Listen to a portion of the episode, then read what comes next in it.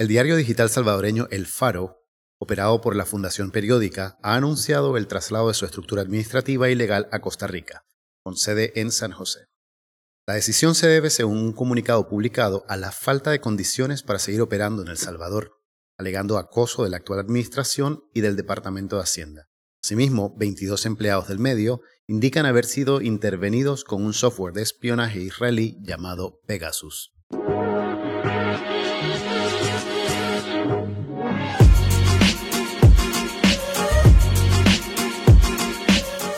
Cuatro elementos. Conversaciones entre amigos sobre temas controversiales y de actualidad.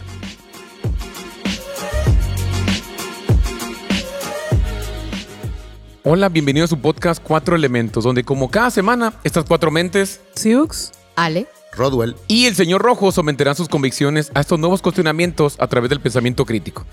¿Cuál será el tema que abordaremos el día de hoy, compañeros? Nayib Bukele, el, fenómeno, millennial de Latinoamérica. el fenómeno increíble que está pasando en El Salvador con esta figura eh, política. Política, un gobierno de un país que anteriormente no era siquiera figurado en, las historias, en los, en todos los, en las noticias, noticias todas las fuentes de investigación.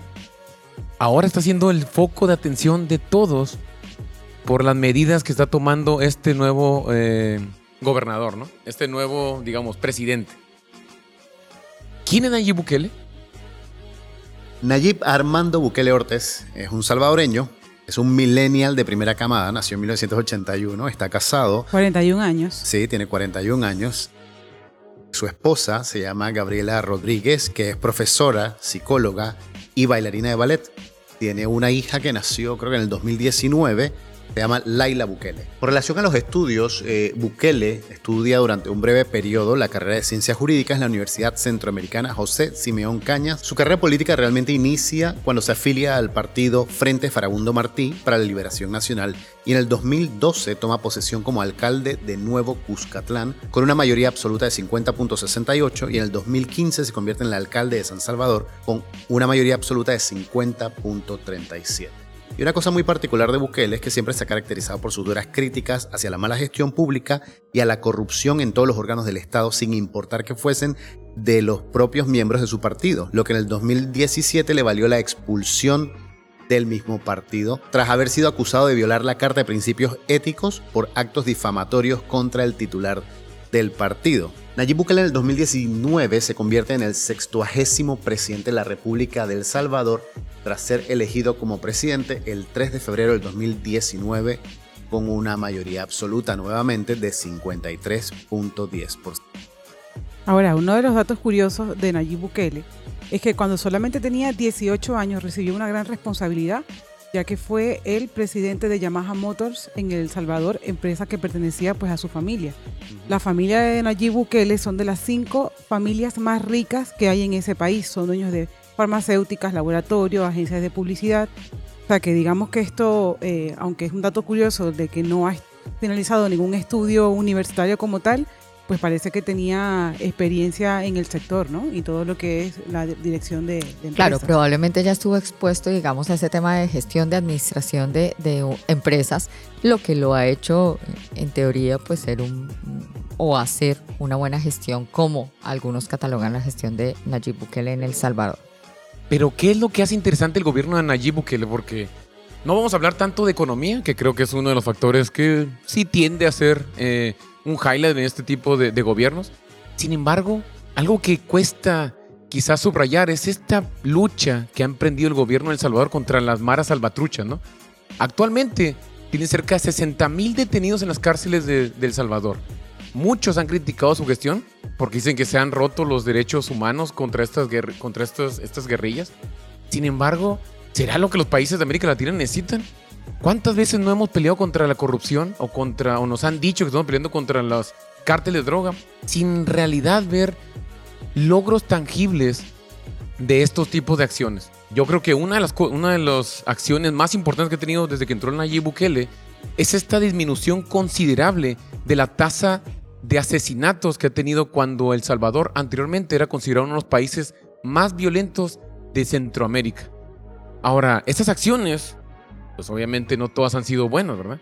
Han sido cuestionadas Sin embargo, hemos visto cómo este grupo, que en realidad nació en Estados Unidos, porque el Mara Salvatrucha era de inmigrantes que vivían en Los, en los Ángeles, originarios del Salvador, que después fueron eh, deportados de regreso al Salvador, y donde empezaron a creer esta célula, digamos, terrorista y, y- y pandillera más grande que se tiene contacto en Estados Unidos. Ahora creo que solamente están eh, en segundo lugar después de los de la pandilla de los 18, ¿no? O la, di- o la calle de los 18. Bueno, Ah. también él se hizo famoso con un eslogan que fue el que lo catapultó, digamos, que era el dinero alcanza cuando nadie roba. Esto fue lo que se hizo viral en las redes sociales, este, que han jugado un papel importante en, en su campaña política, ¿no? Y digamos eso, unido a todas las acciones que ha tenido en contra, en contra los Mara, es lo que lo ha catapultado definitivamente y nos ha hecho olvidar un poco cómo ha podido él llegar y cómo ha podido conseguir eh, todo lo que ha conseguido en El Salvador. Ahora, yo no sé si olvidar, fíjate que cuando decíamos que lo ha hecho famoso, ¿cierto? Que lo hace el fenómeno Bukele, es que para llegar, digamos, a, a conseguir los resultados que hoy presenta El Salvador, él ha hecho algunas cosas como irrumpir alguna vez con los militares en la Asamblea Legislativa, como en un tono bastante amenazante, porque no le querían aprobar un préstamo justamente para esta lucha contra el crimen, ¿no? La nueva Asamblea Legislativa destituyó, aprobó destituir magistrados de la Corte Suprema. Y no olvidemos que cuando hizo esa intervención, eh, las afirmaciones fueron que él podría apretar un botón y que ocurrieran cosas. Es cierto, por eso fue en un tono bastante... Bastante pasivo, agresivo, como queriendo decir, en caso de que yo quisiera dar un golpe de Estado, lo podría hacer fácilmente, porque esa, esa medida de entrar al, al- Claro, al Palacio Legislativo, claro. A la esa Asamblea medida de Legislativa. entrar a la. Asamblea Legislativa con militares, este, yo creo que eso es bastante in- intimidante, ¿no? Claro. También declaró el estado de excepción, ¿no? Desde mayo, si no estoy mal, de 2022, se ha declarado el estado de excepción, lo que permite algunas cosas de las cuales podemos hablar un poquito más adelante. Y en teoría, o lo que se dice, es que ha tenido bastantes ataques a la prensa, porque quienes no están o quienes critican, digamos, esas acciones, ¿cierto? Y, y dicen que esto va en contra de la democracia, pues obviamente eh, están siendo como mm, restringidos por el gobierno salvadoreño. A mí me hace mucha gracia cuando miramos la línea política del periódico que está escribiendo un artículo sobre Nayib Bukele. Cuando el periódico es financiado por The Open Society Foundation, de propiedad de George Soros, generalmente los cuestionamientos son bastante críticos y fuertes hacia Nayib Bukele. Cuando la inclinación del partido político y del periódico también es de izquierda, que es lo que ocurre con el periódico País de España, generalmente los comentarios siempre son negativos hacia Nayib Bukele. Ahora, eso pasa en todos nuestros países, ¿no? La prensa se siente agredida acorde a, a su inclinación política. Y no olvidemos la noticia inicial, que creo que es importante que Eh, andemos yo- un poco más en, eso. Eh, ahí se registran 421 agresión contra el gremio peri- periodístico, que son datos de la Asociación de Periodistas del Salvador. Y ahí hay que hacer una pausa para decir lo siguiente. Este grupo, este grupo de El Faro indica que ha sido intervenido con software de Sistema espionaje Pegasus. israelí que se llama Pegasus, ¿ok? Pero no podemos olvidar que El Salvador se encuentra en un estado de excepción, lo que le da o lo que le confiere ese poder al presidente. Entonces, no puedes decir hoy es que me están espiando cuando ya se le aprobó al presidente ese tipo de No, poder. ahí, difiero. Yo también eh, de difiero con eso. Porque Sí. una cosa, en, en realidad el, el software de Pegasus, como funciona, es un software que entra y infecta tus celulares y la computadora. Indistintamente de cómo funciona, el cuento es que él tiene la autoridad como presidente en estos momentos en un estado de excepción de intervenir las comunicaciones sin necesitar una orden de un juez. No, y de eso hace una diferencia. Pero, eso creo- no quiere decir no quiere que, decir- que uno sienta o no se sienta agredido si te interviene en el teléfono. Ahora, ¿cuál es el objetivo de tratar de intervenir la comunicación que tiene la prensa? ¿Cuál va a ser el objetivo? ¿Qué pasa? ¿Por qué es necesario tú tener un software que espíe a la prensa? Pues es un tema de inteligencia y de seguridad nacional, lo hace Estados Unidos y estamos acostumbrados a ello. No, pero ¿qué? ¿Qué, qué es el objetivo? pues? ¿Por, qué tendrías, ¿Por qué tendrías que intervenir en la prensa? Tú, tú eres un privado. Tú no tienes el mecanismo para defenderte contra una, una sociedad como, un, perdón, un gobierno como el gobierno federal. ¿Cómo van a compararte la información que tú puedas sacar para espiarte? Porque eso no tiene restricciones, ¿eh? Te van a espiar todo lo que tú llega en tu, en tu celular. Entonces, ¿cuál sería el objetivo de hacer eso con la prensa? Bueno, para saber si estaban tramando algo en Claro, contra de él. mirar a ver qué eh, tipo de Rodwell lo dijo, es el, eh, uno de los dueños, uno de los accionistas de este periódico. eh, no me Es Open Society, Open. Society Foundation, que es de George Soros, quien controla la narrativa de la mayoría de los medios de comunicación en el mundo, lo que representa un interés para George Soros en función de su agenda inmediata, es lo que vas a ver en los medios de comunicación. Y aquí voy con esto, por ejemplo, mucho de su capital está invertido, obviamente a través de Open Society, en diferentes periódicos que manipulan la opinión pública para poder pasar leyes en diferentes estados o en diferentes gobiernos. ¿ok? De la misma manera, hay algo de estas agendas políticas que vas a ver no solo en medios de comunicación como CNN, MSNBC eh, y algunos otros como Fox. Pero entonces, para controlar la narrativa, ¿es necesario espiar? No, no, no, no, no. Ah, no, Creo que estamos creo hablando que de cosas. No, estamos hablando de mejor- Si cosas yo soy diferentes. presidente y tengo un personaje que está Con controlando la narrativa Perfecto. en- a través de los medios de comunicación que funcionan en el país que yo dirijo, probablemente lo Para espío. defenderme, claro Pero que no, sí. sería, Claro. ¿no sería mejor Probablemente, abrir, ¿no? No abrir sé. más la información? La Porque lo información mismo es pasa en Estados Unidos. transparente. En Estados Unidos tienes a un poder muy fuerte que está manejado por este Warren Buffett, que tiene Fox News. Fox News dicen que fue el principal catalizador de Trump. Ve ahorita, no va a ganar Trump. Inclusive lo está metido en la cárcel. Entonces, Oh, no sabemos. Bueno, yo no lo, me atrevería lo- a decir lo que no más va a ganar. cierto es que el presidente declaró que el Faro estaba siendo investigado por lavado de dinero y evasión de impuestos. Sí, eso fue muy, muy, muy cercano a cuando Nayib Bukele empezó su periodo presidencial. Los acusó de eso, ¿no? Ok, dígame alguien este porcentaje de, de aceptación que tiene En la actualidad Bukele. creo que es 91%. Ok, ¿no les hace ruido? Esto es demasiado porcentaje para un presidente que no lleva tantísimo tiempo en el gobierno, que nadie le critique su gestión. Porque, ojo, lo que están acusando estos periodistas es que la información está sesgada. No tienen acceso a la información.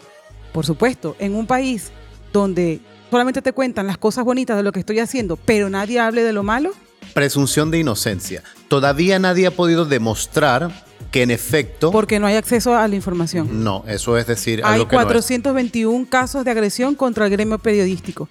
Son 421 casos, ni uno ni dos. Hay es una- suficiente. Yo- Hay una un justicia, ya va, hay una justicia y hay que seguir los pasos en la justicia. de lo contrario, ya va. De lo contrario estaríamos viviendo en un estado de anarquía y no vivimos en un estado de anarquía. Si hay una ley, uno, que faculta al presidente a hacer eso, no hay ningún cuestionamiento. Pero digamos que hay cuestionamientos como lo que se ha dado. Entonces hay que probar que en efecto él es culpable de espiar. Eso todavía no se ha probado. Entonces, en no estos momentos... poder y probablemente no lo vamos a poder hacer porque recordemos Entonces que no podemos decir que es cierto o que es falso. tres poderes, Ujú. ¿ok? Y los tres son controlados por el presidente. Como la mayoría de los países de Latinoamérica. No, como Estados Unidos también, perdónenme. En Estados Unidos hay un poquito más de institucionalidad, pero a lo que voy es que, Pero también, eh, si, no, si no hay mayoría en el Congreso, pues el presidente no avanza. claro, es no, que no en logra... realidad, y eso es algo eh, que nos ha caracterizado a nuestro país en América Latina, tratar de constituir todo tu poder mediante las cámaras bajas.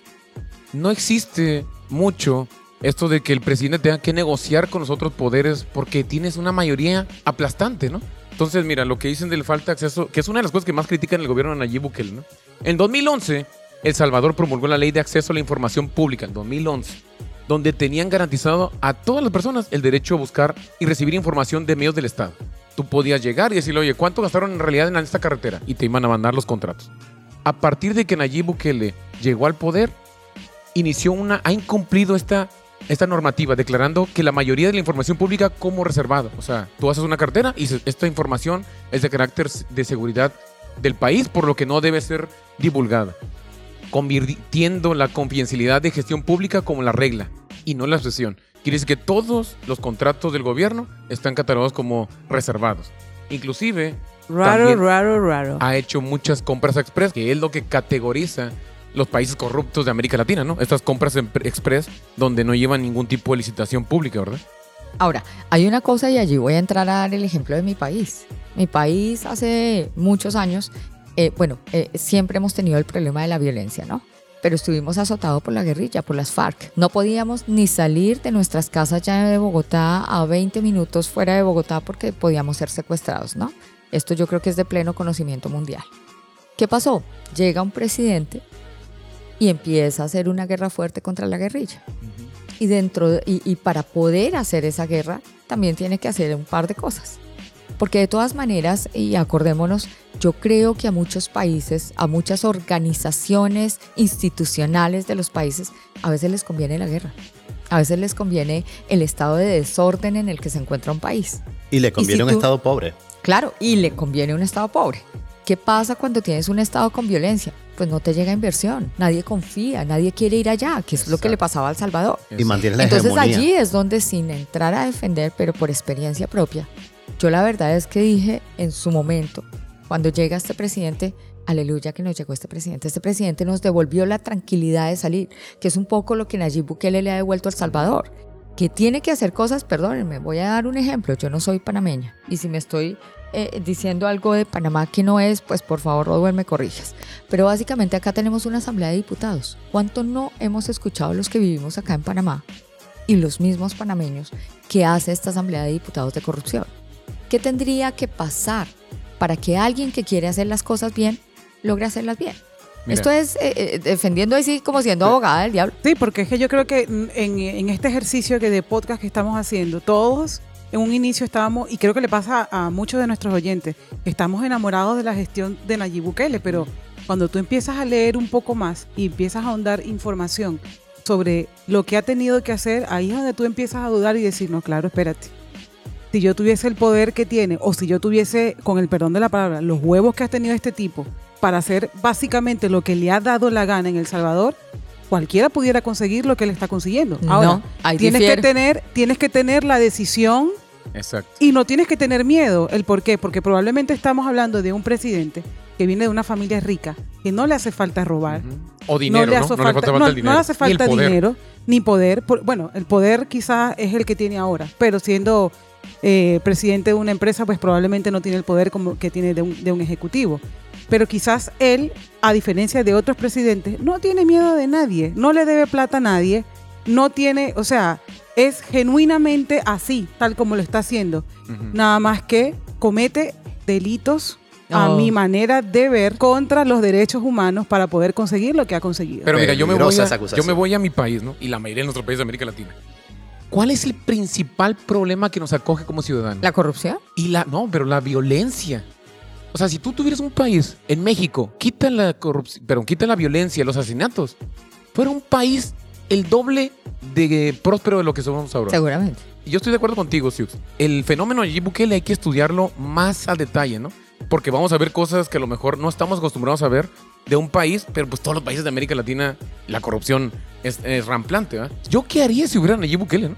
Yo creo también, fuera un país que fuera el 108 de los más corruptos del mundo, yo llego, ¿con quién confías? No, que, De jueces que han Claro. estado ahí 20, 30 años, que no están de acuerdo, que no han hecho nada. que no quieren cambiar, ¿eh? O sea, Porque que tú vas a llegar a quitar la corrupción. así por los Exacto. años que ha estado ahí. Entonces, yo si yo también tuviera el poder y veo que más o menos la gente de allá no es, no es, no es de confiar. El juez me libera todos los, los maras que yo trato de, de aprender. Enjuiciar, sí. Enjuiciar. Todos los están saliendo, pues digo, oye, tengo que hacer algo, ¿no? Entonces, ya también entrando como parte de, de lo el, del abogado del diablo. ¿Qué? Vamos a estudiar un poquito de Nayib Bukele. ¿Por qué lo hizo famoso? Primero es millennial. No juega con estos estándares de la, de la vieja política. Utilizó las redes sociales para hacer sus campañas. Se conoce como de los presidentes que más sabe utilizar las redes sociales. ¿ah? Exacto. También se fue directamente contra los Mar Salvatruchas, contra esta pandilla que fue el principal problema que ha tenido El Salvador en los últimos años, sin ningún miramiento. Fue traer tatuaje tú del Mar Salvatrucha a la cárcel. Entonces, de ahí me acuerdo que hace poquito vi un mensaje que él dio en TikTok donde dice: Me han dicho que los Mar Salvatrucha quieren amenazar a los ciudadanos. Yo nomás les digo algo: un ciudadano que ustedes maten y aquí todos sus compañeros se quedan sin comer. Tengo que decirte una, cosa respecto a eso. Hay información eh, que dice que Nayib Bukele, con el nuevo, eh, la nueva fiscalía, que allanó a ministros que tenían información y a fiscales que tenían información donde revelan de que había llegado a acuerdo con los maras para poder bajar su tasa de mm, delincuencia. Asesinato. De hecho, en febrero Estados Unidos lo acusó de eso. Exactamente. O sea, acusó una Entonces, eh, ¿damos crédito 100% a lo que tú estás diciendo? Yo no lo sé, porque ya hay gente que está hablando de cómo él ha conseguido eso. Ese mismo cuestionamiento lo podemos hacer hacia el otro lado. Podemos dar crédito de los medios de comunicación que sacan este tipo de noticias en contra de la gestión de Nayib Bukele, que como ya mencioné antes, su inclinación política es otra, podemos dar crédito a lo que están diciendo. O sea, creo que el cuestionamiento aplica para ambos lados. Yo creo que lo único en lo que realmente nosotros nos podemos basar son en los números puros y duros. Y les doy un par de datos. Las cosas que prometió Bukele en campaña, combatir la corrupción y enfrentar a las pandillas con el instrumento del Estado. Ambas promesas las ha cumplido. Y estos han sido los resultados. Neutralizar las pandillas en una pelea a muerte contra el crimen y llevar al país de 104 homicidios por cada 100.000 habitantes en el 2015 a 7.8 por cada 100.000 habitantes en el 2022. Y estos resultados son producto del Plan Control Territorial lanzado por Bukele en julio del 2019 con un presupuesto de 300 millones. El resultado fue tan bueno que el Banco Centroamericano de Integración Económica decidió comprometerse con otros 200 millones de dólares más.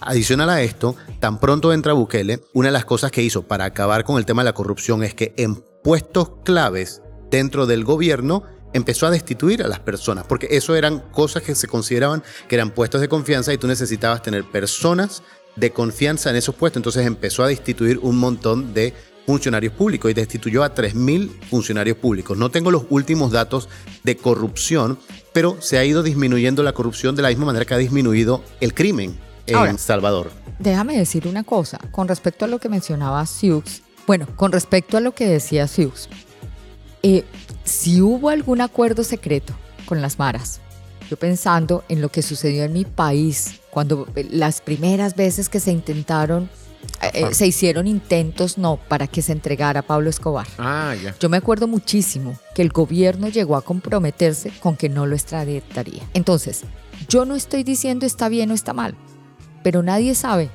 cuáles son las, los temas específicos que cada situación de cada país enfrenta, ¿sabes? Que- Eso es que como, como en que- una que familia. sacrificar. Eh, ¿Qué tienes que negociar, sabes? Bueno, eso también pasó en México. Y, y me parece chistoso porque los Estados Unidos hacen eso también, qué pena. Claro. Rusia también, liberan ¿Cuántos y... narcotraficantes han agarrado en Ah, Estados Unidos? Al quizás- al Chapo, ¿a poco en exacto. Estados Unidos no Oye, hay quizás Chapo? yo hablo desde el miedo de lo que he visto en mi país. No, pe- que pero ha puede sido ser, control absoluto de todo y nunca vi nada positivo. pero O está sea, bien, o sea, a lo que voy está bien porque yo creo que, yo creo que hay cosas muy positivas, o sea, todo lo que el mundo está viendo ahorita es positivo realmente No. en El Salvador. Y los salvadoreños con un 91% de, de Aceptación. lo, lo están confirmando, ¿no? Entonces, ahí hay un resultado positivo. Sí, yo Claro, también creo que... Que haya atrás cosas, Es- no, pero yo Hay también que- creo que que, saberlas también. volvamos a esa parte, ¿no? Suponiendo que hay rumores de que él, él negoció con la Mara Salvatrucha. Oye, le quitaste 60 mil integrantes, ¿eh? ¿Qué empresa acostumbrada a trabajar con, no sé, 200 mil integrantes, le quita 60 mil y no siente un impacto duro, ¿verdad? Entonces, probablemente habrá negociado su parte, lo que sea, pero de que, de que esta organización ha tenido un impacto severo, lo ha tenido, ¿eh? 60 mil personas fuera de tu organización no es algo fácil. Ahora, pongámosle que hay corrupción y no hay corrupción. La gente ahora la va a pensar dos veces al tratar de involucrarse en la Mara Salvatrucha. ¿Por qué? Porque lo van a meter en la cárcel.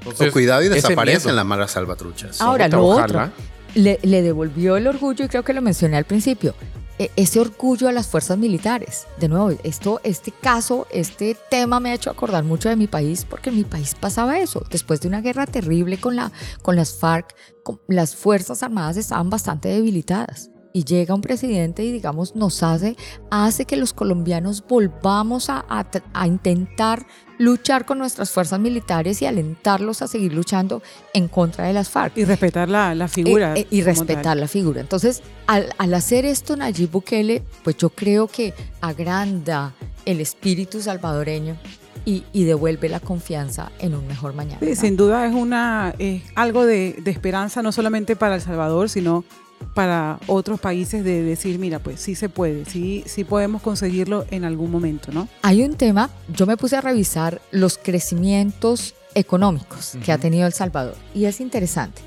porque El Salvador de 2021 a 2022 tuvo un crecimiento bastante similar a los crecimientos que ha tenido en la última década, con excepción de los, del año de pandemia. Entonces es bastante similar. Entonces yo digo, oiga, ¿qué ha conseguido a nivel económico? Pero también vuelvo a la experiencia de mi país y es que cuando usted está en una guerra, cuando no hay seguridad, ¿cierto? Cuando no hay seguridad jurídica tampoco, pues es difícil que su país crezca más. Hay un punto importante que hay que resaltar allí. Ese crecimiento que ha sido muy similar a los últimos 10 años, ha sido similar sin el mismo nivel de gasto en armamento militar, sin el mismo nivel de gasto en Ahí, ahí, ahí yo me quedo pensando en algo, Rodolfo. 109 millones Y de es- dólares. No, no, está bien porque no me sé los millones de dólares, pero, pero sin el mismo gasto, perdóname, pero esa cárcel costó un dineral. A Entonces, eso, a eso no, voy. no, Claro. eh, eh, eh, A eso voy. manejemos ahí No, el no, tema no, es porque que- no es que puede es ser que- que, no se armaron, pero Eh, yo creo que las fuerzas es que se armaron. justamente, es que justamente a eso voy. Es que justamente a eso voy. O sea, los niveles de gasto en, en seguridad pública para pelear contra el crimen, y por eso es que se pide el préstamo, y por eso el Banco Interamericano, eh, Banco Centroamericano de Integración Económica apoya con otros 200 millones de dólares, o sea, han ido incrementando el gasto para permitir a la fuerza pública luchar contra las pandillas. Ah, es que te entendí que no había incrementado no, no. el gasto. Esto Ah, lo ha te hecho en el, periodo, en el periodo de, de Bukele. Entonces, como se ha incrementado el gasto en el periodo de Bukele, aún así están logrando ese 2.5% de crecimiento. Posiblemente si ese gasto ya no lo tuvieran, los niveles de crecimiento serían mayores. Sí, mira, yo ahí la parte de deuda no es el indicador principal del de si una economía está bien o está mal, ¿no? La capacidad de endeudarte, pues a lo mejor también significa que tu país tiene una buena Proyección este, percepción, económica. Es percepción, ajá, de, de las, de las figuras que tienden a dar créditos a los países. Sin embargo, sí hay un porcentaje que ya es un poco desafiante, ¿no? Cuando tú tienes un crecimiento que va más allá de tu capacidad del PIB, ya te genera un poco de inestabilidad porque cada vez que tú pidas dinero va, va con una tasa de interés más alta. ¿Qué fue lo que pasó en, en El Salvador? El Salvador ahorita va al 85% de su PIB, es deuda. O sea que ellos solamente el 15% Altísima. ¿ah? es muy alta. Es los niveles que tenía cerca de Grecia cuando cayó en el 2011. Y pues sí es, in- es eh, alarmante siempre y cuando no se vea esta, eh, la percepción no haya mejorado el país, ¿no? Qué cosa que yo creo que El Salvador sí ha mejorado, ¿no? De hecho, creo que ahorita el, el estándar de Miss Universo el próximo año va a ser en El Salvador. Ah, no, ya no hay- sabía. Ya la percepción Mira, de los, de los países sí, del Salvador ha cambiado estuvo. drásticamente. Ya se incrementado el turismo, in- inclusive. Se ha incrementado el turismo. Ya lo ves más partícipe en estas redes sociales donde dice ven, visita El Salvador. Esto genera que la inversión directa extranjera vaya mejorando y ayude al crecimiento de El Salvador, ¿no? Hay mayor infraestructura, hay mejoría en programas sociales, hay una política que ayuda a que la gente tenga un poquito más de certeza en la inversión que va a tener El Salvador y eso ayuda a que probablemente en los próximos años veamos todavía un, bueno, 2.1% en el 2023 no es nada no, malo, ¿eh? no es malo. mucho Sobre mayor de todo ciertos para un países que país tenemos en tan América pequeño Latina. y un Exactamente. país centroamericano, ¿no? Y mira otra cosa interesante en la parte económica. En ese intento de atraer inversiones, Nayib Bukele promulga una ley para que El Salvador se convierta en el primer país del mundo en aceptar Bitcoin como método de pago o utilizar el Bitcoin Oiga, como una sí, moneda de hablemos curso. de eso porque eso sí me legal. preocupa. Muy Pero cuestionado esperen su, esperen un momento. No es solo el tema de permitir eh, el pago o el uso de Bitcoin como moneda de curso legal, sino también la búsqueda de inversionistas para que establezcan centros de minería en El Salvador. Lo interesante de esto es que uno de los cuestionamientos que tiene el Bitcoin es la fuente de energía para el tema del minado, porque la capacidad informática que se necesita es alta, pero no voy a entrar en detalles con eso. Lo que se propone es hacerlo a la falda de un volcán para aprovechar la energía térmica del volcán y utilizar esto como fuente de energía para el centro de minado. Entonces el proyecto es bastante ambicioso y muy interesante. O sea, yo, yo no digo, bueno, yo creo que este fue un, para mí, para mi parecer, fue un- una decisión muy fallida del, del gobierno del Salvador. No solamente porque el Bitcoin al, al momento que fue comprado, fue comprado a 60 y- 66 mil dólares por Bitcoin. Y ahorita pasó de 19 mil dólares por Bitcoin, ahorita andan 30 mil. O sea, todavía genera una pérdida. Tanto que El Salvador todavía no puede vender estos Bitcoins porque estaría Claro, asumiendo... estaría perdiendo dinero. Todavía no ha perdido porque no los vende. No lo ha vendido, Pero lo cierto es que si él tuviera que vender eso ahorita, tendría una pérdida del 50%. Pucha, ma- y te imaginas para un país que Claro. tiene 85% de deuda, todo bancarizado en el, en el cripto, Así sería es. pasar de deuda de 85 a quizá Así es. 160%. Así es. Pero no, no solo eso, perdone. Lo que lo critican es esto, involucrar a estas personas que le llaman criptoevangelistas, que son una pareja de estadounidenses inversionistas excéntricos que son lobistas del gobierno, que fueron designados por Nayib Bukele como burócratas frente a la nueva oficina del Bitcoin. O sea, le pasó a manos de la administración de la moneda del Bitcoin a estos dos figuras eh, estadounidenses que son, han sido muy criticados, que creen que ellos fueron los que impulsaron la, aceptación de la moneda del Bitcoin, causando ahorita la inestabilidad bancaria que está teniendo ahorita El Salvador. Ahora entiendo la necesidad de haber tenido que modificar eh, la constitución para poder reelegirse, porque yo creo que con un solo mandato, Ojo, no la ha modificado. o- aclárame eso, Eh, sí. No, no ha modificado la constitución. La constitución del Salvador tiene un vacío. Estos nuevos magistrados han determinado su interpretación de la constitución. Y como tiene un vacío, permite que si ese presidente, ese funcionario gubernamental renuncia seis meses antes de terminar su cargo, puede ser reelegido. lo hubiese podido hacer si estos magistrados no hubiesen sido removidos. Lo que pasa es que cuando Ahora las leyes dejan tanto vacíos, desmadre que está dejando los y otros ojo, eh, ojo, interpretan como quieren. exacto. ese es el problema. Yo no soy aquí que me, si el presidente Nayib Bukele me quiere, me quiere dar un trabajo allá, yo no le voy a decir que no. Soy fan de, de Nayib Bukele, No pero pareciera. soy muy fan de Nayib Bukele porque a fin de cuentas siempre nos quedamos con los resultados, ¿no? este, eh, inmediatamente nos quedamos con los resultados. Sin embargo, yo creo que es importante que revisemos un poco cómo se están haciendo las cosas. Ciertamente, para poder él terminar con todo lo que está haciendo, con un solo mandato, iba a ser imposible. Eh, que esa es la otra. Entonces, miren lo que pasa en nuestros países latinoamericanos. Nosotros somos incapaces de tener planes a largo plazo, ¿saben? Porque lo Continuidad, ideal, exacto. continuidad, lo ideal es que hubiera un plan a largo plazo y haya continuidad entre un presidente y el otro independientemente de la corriente que sigue. Pero eso no pasa en Latinoamérica. Entonces, es muy difícil para un presidente, como para eso lo, lo llevo yo a una empresa. Es muy difícil hacer cambios eh, que en En el tiempo, años, exactamente, en cinco años, cuatro años. Y por eso normalmente, digo yo, no, estos personajes buscan reelegirse. Ahora, eh, el problema de la reelección es cuando das con un Hugo Chávez. Ujú, con Voy un a decirlo dictador, así de una vez. eh, con un... eh, De otro- indefinidas. eh, claro, ahí es donde está el problema, ¿no? Pero yo creo, Ale, que tocas un tema muy importante. En América Latina tenemos un miedo perpetuo a la, a la reelección porque hemos tenido en casi todos los países Malas dictadores. sí. Pero vamos al ejemplo de China. China genera uno de los, de los beneficios o de los éxitos más grandes que ha tenido China es la planificación estratégica a largo plazo. El gobierno, desde que entró, estableció una meta de 80 años llegar a ser la primer potencia económica mundial. Anteriormente China era de los países más pobres del mundo, pasó ahora a ser la segunda economía más grande de todo el mundo. ¿Por qué lo hizo? Porque tiene un plan quinquenal que establece metas y objetivos de desarrollo económico social durante el periodo de cada cinco años. Se tomaban tres prioridades. La educación, el impulso de la tecnología, la mejora de las áreas rurales. Entonces empezaron a mandar las, las, las fábricas a, estas áreas rurales. Planes que si no hubiera habido este, esta estrategia a largo plazo, quizá cada nuevo presidente de la República lo hubiera cambiado. Y hubiera pasado lo que pasa ahorita en nuestros países. Tenemos un país que cambia todo lo que tenía el, el- el presidente anterior. Podemos ir a Singapur, por ejemplo, también, ¿no?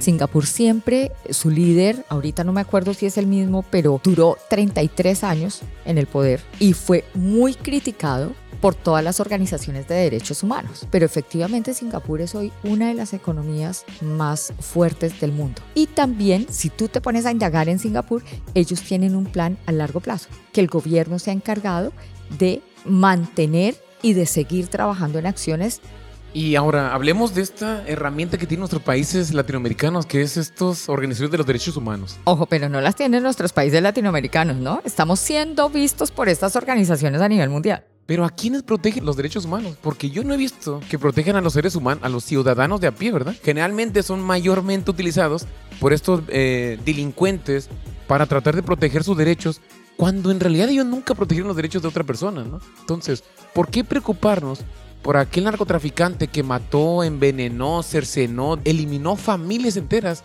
de cómo están viviendo en las, en, en las cárceles, cuando ellos claramente tienen una enfermedad psicópata que les evita tener esta relación. ¿Por qué queremos invertir dinero en ellos? ¿Por qué no llegar a esta parte donde si tú fuiste una persona que generó tanto caos, ¿por qué tenemos que invertir dinero en tu regeneración? ¿Por qué no, no es el, el- el mejor estado del gobierno el tratar de ver cómo estas personas tienen medidas más severas? Ok, lo que sucede con eso es que eh, al parecer hay detenciones que se han producido de forma arbitraria, donde estos delincuentes, presuntos delincuentes, no han tenido derecho al debido proceso. Y a raíz de eso, pues hay múltiples denuncias por las cuales se están violando estos derechos humanos. Ahí es donde yo digo que los medios de comunicación que siguen una narrativa que desde mi óptica no es la correcta, empiezan a desinformar nuevamente. Hay un estado de excepción en El Salvador y ese estado de excepción le confiere al presidente una serie de poderes De facultades. y de sí. facultades. Libertades y las voy a poner entre Y comillas. dentro de esta están suspensión de garantías constitucionales, modificar los arrestos de 72 horas a 15 días, mientras se hace una investigación. Entonces, no son arrestos arbitrarios porque la autoridad te puede retener en 72 horas según la norma eh, regular, pero bajo este estado de excepción te puede retener por 15 días. Pero- Entonces, a lo que voy con esto es que hay una serie de cosas que a veces los medios de comunicación, en su afán de satanizar a un Nayib Bukele, empiezan a desinformar. Y esto es una de ellas. Las detenciones que se están dando son las mismas detenciones que se darían, por ejemplo, si tú estás transitando una vía aquí en Panamá y el policía considera que tú estás en una actitud sospechosa, la constitución panameña permite que tú seas detenido por 48 horas. Y no puedes hacer nada, esperar las 48 horas. Eso lo permite la ley. Ahora, yo no estoy en contra que haya organizaciones de derechos humanos vigilantes, ¿sabes? Lo que a mí, lo que no me cabe en la cabeza es que estas organizaciones suelen aparecer, como dijiste tú, señor Rojo, cuando el, el que se supone desfavorecido pero que es criminal tiene problemas. Pero estas organizaciones no han aparecido cuando los ciudadanos somos los que estamos en manos de los criminales. Así pasó en mi país. Las organizaciones de derechos humanos no aparecieron cuando las FARC nos secuestraban. A cualquiera, no. Ellos No. aparecieron Cuando, cuando se agarraron empezó a luchar contra las Cuando, agar- cuando agarraron a Pablo Escobar. ¿Cómo ¿no? les parece? Oye, la forma Sí. en que lo agarraron Ah, fue muy Sí, violenta. no, no, cuando empezaba la lucha contra la guerrilla. Ahí es donde el tema no me cuadra. Bueno, yo Pero creo que, yo no es que eh, esté en contra de ellas. yo creo que en pero este no debate me cuadra. O los- eso no es. Yo creo que en este debate todos estamos de acuerdo, ¿no? O sea, ¿qué derechos humanos quieres respetar? Si Exacto. es el de las personas, los- las víctimas de los maras en este caso, o si quieres eh, respetar el derecho de los maras. O Que eso mismo ha dicho Nayib Bukele en un par de discursos. Él dice, ¿por qué estas organizaciones no han venido a defender a todas estas personas que nos hemos visto afectados por los maras? ¿Por qué ahora aparecen a defender a los maras? Y los o lo quieren que, se los lleven de dos por uno. no, dice. y lo- él dijo, lo que si quieren él- se los regalo. Lo que Sí, dice sí, él, oye, sí. ¿por qué antes nunca ponían atención a El Salvador? Claro. Y ahora que estamos Ahora haciendo sí. esto, todo el mundo quiere entrar. ¿Por qué? ¿Qué, Exactamente. qué- qué callos, qué callos pisó, no? Pero mira, a mí me gusta ver esta parte del estado de excepción porque hay cuatro cosas, más bien, hay tres cosas grandes que le critican mucho el estado de excepción de, de- el estado de excepción de Nayib Bukele. Primero, el bloqueo de información. Eh, ya no, al estar tú en un estado de excepción, no estás obligado a tú transparentar tu deuda o tus ah, acciones como gobierno, ¿no? Para mí esa parte es el que nada debe, nada teme, ¿no? Oye, para mí si tú estás pensando en un estado de excepción, lo que menos quieres es generar incer- eh, incertidumbre Y en la los- falta en de los información ciudadanos, ¿no? causa incertidumbre, La- correcto. La, falta de independencia entre los órganos de control, ¿no? Ya tiene una mayoría aplastante. Pero lo más importante es esta parte, esta parte que dice falta de cumplimiento de la ley de adquisiciones de con- y contrataciones. La Asamblea Legislativa aprobó un decreto para que mientras el régimen de excepción esté vigente, el gobierno no se vea obligado a cumplir los procedimientos legales por las compras y contrataciones del Estado. ¿Y quién sabe cuánto llevamos ya con este estado de, de Un año. excepción? Desde Un mayo año. de 2022. Entonces, aquí hay que empezar a separar las cosas pedazo a, a pedazo. En el tema de la información, si estuviésemos en un Estado democrático, yo estaría 100% de acuerdo contigo que la información tiene que ser completamente transparente. Pero estamos en un estado de excepción donde se sabe que habían infiltrados de los diferentes grupos criminales en diferentes organismos del Estado. Entonces, si la información es transparente y empiezan a ver que hay un incremento en el gasto en la fuerza policial de tal lugar o en el incremento de gasto de la fuerza militar, entonces sabes que hay algo que se No, va a en la cárcel. Me estoy endeudando hasta el 85% de nuestro de- PIB de nuestro PIB. porque construí una cárcel que me costó tanto. Claro, Entonces pero para meter a empezaría, diga, 60 claro. mil... No, no, no, no, no, no lo estoy criticando. Estoy, eh, voy con tu comentario. Y es, ya la gente empezaría a ver esta información, entonces no falta que alguien diga, no, pero como estamos gastando tanto, pero nuestra gente se muere de hambre, pero no, lo que pasa es que hay que escoger también cómo solucionas el problema. Y eso a veces no todos lo entendemos. Entonces, la otra cosa que, que hay que eh, recordar con el tema de los tiempos es que eh, esto no es algo que dura todo el tiempo. Cada tres meses él se tiene que presentar a la asamblea y solicitar una prórroga. Del estado de Ah, excepción. pero ya van que- cuatro. Pero espérate, Ya. es que, es que es un dato importante porque van, los estados de excepción van de entre 30 y 90 días. Nunca un año. Nunca un año. Claro, pero es que cuando se cumplen los 90 días se presenta nuevamente a la asamblea, en la asamblea solicita la prórroga y la asamblea decide si la aprueba o no la aprueba. asamblea, asamblea que vuélveme a recordar qué porcentaje tiene de, de participación allí. Yo entiendo lo que dice aquí, nuevamente Ajá. voy a ser el abogado del diablo. Si él no tuviese la mayoría en la asamblea, y acuérdense que la asamblea la controla en Nunca hubiera coalición. podido llevar a El Salvador en- a donde está. la controla en coalición, ¿ok? Hay tres diferentes partidos políticos en coalición con el partido de Nayib Bukele. Si alguno de esos partidos no está de acuerdo con alguna de las normas, sencillamente tienen la posibilidad de Lo decir que- sí. no apruebo. lo que Entonces, yo intento es desmontarte lo que estás diciendo de que él lo ha presentado y ha tenido una aprobación, por supuesto. Todo lo que presenta él se lo van a aprobar. Mira, créeme. no hay ningún perseguido político en estos momentos en El Salvador. No hay ningún exiliado salvadoreño en estos momentos sobre pretexto de ser un perseguido político. Por supuesto que hay exiliados en el gobierno de, No, sí, de hay- Nayib de Bukele. hecho, hay uno. Hay personas famoso. del gobierno que están huyendo a los cargos legales, que es otra cosa. Que No, no, cuando no, a ti no, te acusaron de algo y tú dices, bueno, me voy. Yo creo que están diciendo cosas ambos que no No, no, es. no, no, no. No, pero no, sí la información aquí- está allí, exacto. está clara. Sí, pero no sabemos si es cierta o no. No, pero es mira. como la información del gobierno que tú misma criticas. Ok. Y dices, no la sabemos, no, lo pero sí, sabemos. Ok. sí, mira, vamos a, A poner ver. los ejemplos que tenemos aquí. Primero, el especialista digital Mario Gómez, que está siendo reprimido, hizo señalamientos sobre el abuso del Bitcoin como posible fraude financiero en el gobierno de Bukele. También la reciente detención de Luis Alexander Rivas, quien publicó en su red social Twitter una foto de dos hermanos del presidente Bukele caminando con, con un grupo de guardaespaldas. Esta acción tuvo represalias por parte de Bukele y Rivas, fue acusado por delito de desacato. Y aunque el delito no tiene relación con violencia generada por pandillas, se llevó bajo las mismas reglas del régimen de excepción. O sea que no tuvo nada que ver con las pandillas, sin embargo estas personas fueron detenidas. Y aquí te digo la siguiente información. Aquí hay un personaje que se llama Liduvina Escobar. ¿Ok? Liduvina Escobar era la excomisionada. Se fue del Salvador porque sintió que el sistema no le daba seguridad como ciudadana ni garantías jurídicas.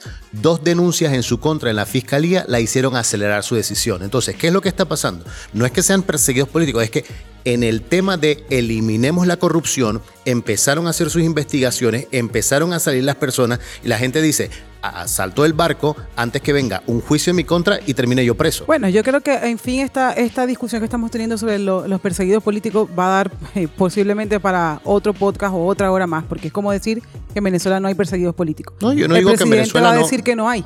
No, El presidente va a decir que no hay y que no existen, que se han ido. hay que guardar las debidas diciendo. proporciones. Es que es imposible comparar. O sea, es, es una cosa medianamente eh, dantesca lo que ocurre en Venezuela. No podemos ni siquiera Sí, es que lo, que que ocurre. O ningún, sea, es una cosa ningún, completamente eh, opuesta. ningún ejecutivo de ningún país va a decir que tiene un perseguido político, Oye, basados por allí, ¿no? Déjame nomás corregir mi dato que había dicho anteriormente, ¿no? El nivel del dedo de Salvador, al terminar el año 2021, subió del 85 al 92% del PIB, ¿no? Tiene todo su, su Producto Interno Bruto O sea, to- está todo totalmente endeudado. El nivel de deuda del Salvador ha sido objeto de debate en los últimos años, ya que el país ha tenido que recurrir a préstamos para financiar su gasto público y hacer frente a las dificultades económicas.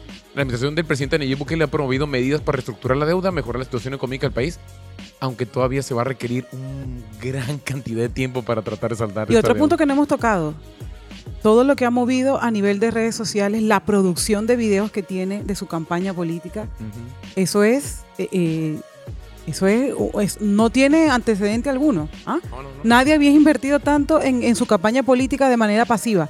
Porque vamos a decir que está en campaña continua Pero con yo- los videos que edita. Con... Yo eso lo veo bien, ¿eh? Yo eso lo veo bien. Estás Sí, es- utilizando es lo otros que nos tiene fascinado a todos, ¿no? ajá. Hay, hay una cosa que creo que vale la pena aclarar, es que la deuda eh, del, del PIB sobre la cual se ha ido manejando ciertas cosas y haciendo pagos y, y demás, no es una deuda 100% de Nayib Bukele y eso vale la pena destacarlo. La deuda pública en porcentaje del Producto Interno Bruto sí ha aumentado bajo en, en manos de Nayib Bukele. Ahora, lo que no sabemos, si no tenemos aquí el dato, es cuánto de esa deuda ha ido a inversión, ¿no? Porque cuando te endeudas para hacer inversión, el problema es cuando te estás endeudando para tu gasto público. Sí. Que ese sí te puede dejar en, en, en quiebra, ¿no? Ellos- Como eso me hace Grecia. recordar, ¿no será que él está eh, siendo precavido o realmente está cumpliendo con los pagos a los funcionarios públicos? Porque eh, vi por ahí en redes sociales un, un video donde él eh, man- detiene, o bueno, eh, los organismos detienen a una funcionaria, no sé si era alcaldesa, la verdad, perdonen que no tenga la, la información a mano, la detiene por no cumplir con los pagos a los funcionarios. Entonces, ¿Qué pagos te refieres? sus pagos, sus su mensualidades, sus nóminas. Ah, sus nóminas. Entonces, ¿no será porque probablemente anteriormente había deuda eh, con los pagos de las nóminas y ahora se están cumpliendo estos pagos? Yo no creo. Yo creo que hay una cosa que elevó necesariamente la deuda pública de todos los países latinoamericanos y fue la pandemia. De hecho, no solo de los países latinoamericanos. Lo que pasa es que nosotros estamos mucho más endeudados que otros países en el mundo, ¿no? En general, la deuda pública de todos nuestros países aumentó de una manera importantísima con motivo de la pandemia. Entonces, lo que tú dices, no sé, puede ser cierto, pero yo creo que no necesariamente y habría que indagar más ahí, no tenemos la información. No, pero te da algo positivo, ¿no? Después de la pandemia, El Salvador creció el 10%, perdón, decayó el 10% en la pandemia, creció 8% y se espera que crezca 2.1% este año. Quiere decir que lejos de, de a lo mejor, porque nuestra naturaleza viniendo de América Latina es pensar negativamente o, o- o Sí. quizás desconfiar de los gobiernos, significa que está diciendo que el país algo está haciendo bien. Que estas este, estos, ah, amenazas a los cárteles, a las, a las maras salvatruchas, este mejoramiento de la incertidumbre de inversión, esta imagen que ha cambiado el Nayib Bukele del Salvador, algo está funcionando, ¿no? Y eso sería bueno que siguiera para que podamos, bueno, El Salvador pueda pagar todas sus deudas que tiene a corto y largo plazo. Que yo creo que ese es el gran reto de Bukele, ¿no? Eh, la verdad es que él es presidente apenas desde 2019, es decir, lleva tres años de presidente. Él ha eh, luchado fuertemente contra la- el crimen en Salvador, que lo tenía en, en un problema gigante, y ahora lo que le queda justamente en el poco tiempo que le queda como presidente es demostrar que además puede empezar a generar un crecimiento mayor al crecimiento que ha tenido Salvador. Y yo creo que ese es el miedo que nos da a todos nosotros de América Ahí Latina. es ¿no? claro. Tener que esperar al tiempo para decirnos si Nayib Bukele va a ser algún dictador o va a ser solamente un presidente con buenas intenciones, ¿no? Lamentablemente ahorita las acciones que nos está dando no nos da para tener una conclusión certera de decir si Nayib va a ser, va a ser el héroe que todos esperamos o va a ser solamente otro dictador más que enferma a nuestros países en América Latina. Qué pesimista, señor Rojo. Pero tú tienes una conclusión diferente, Rodolfo. Claro que sí, claro que sí. Yo creo que estamos tan acostumbrados a malos gobernantes que lo único que termina ocurriendo es una resistencia al cambio cuando los cambios son drásticos. Creo que a veces se nos olvida un poco la historia producto de lo que en los últimos 100, 200 años ha, ha ido ocurriendo. Han satanizado acciones que son plenamente válidas en la política como la dictadura. Y yo sé que las personas escuchan la palabra dictadura Y y, le tenemos tiemblan. pavor, claro. las personas tiemblan.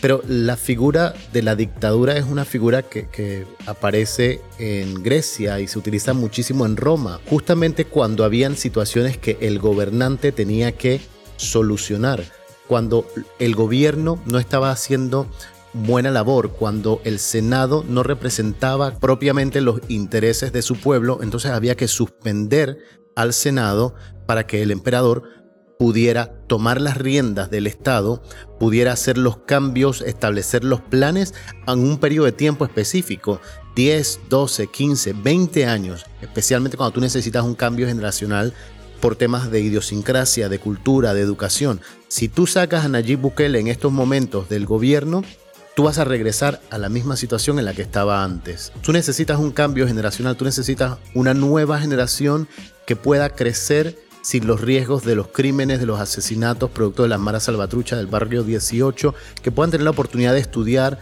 volverse profesionales, volverse académicos y utilizar todo esto en beneficio de su propio país para que realmente podamos ver un cambio. Y eso yo creo que lo está haciendo, por lo menos va en esa línea. Eh, Muy en buen- mi caso también, yo, yo le tengo esperanza a Nayib Bukele.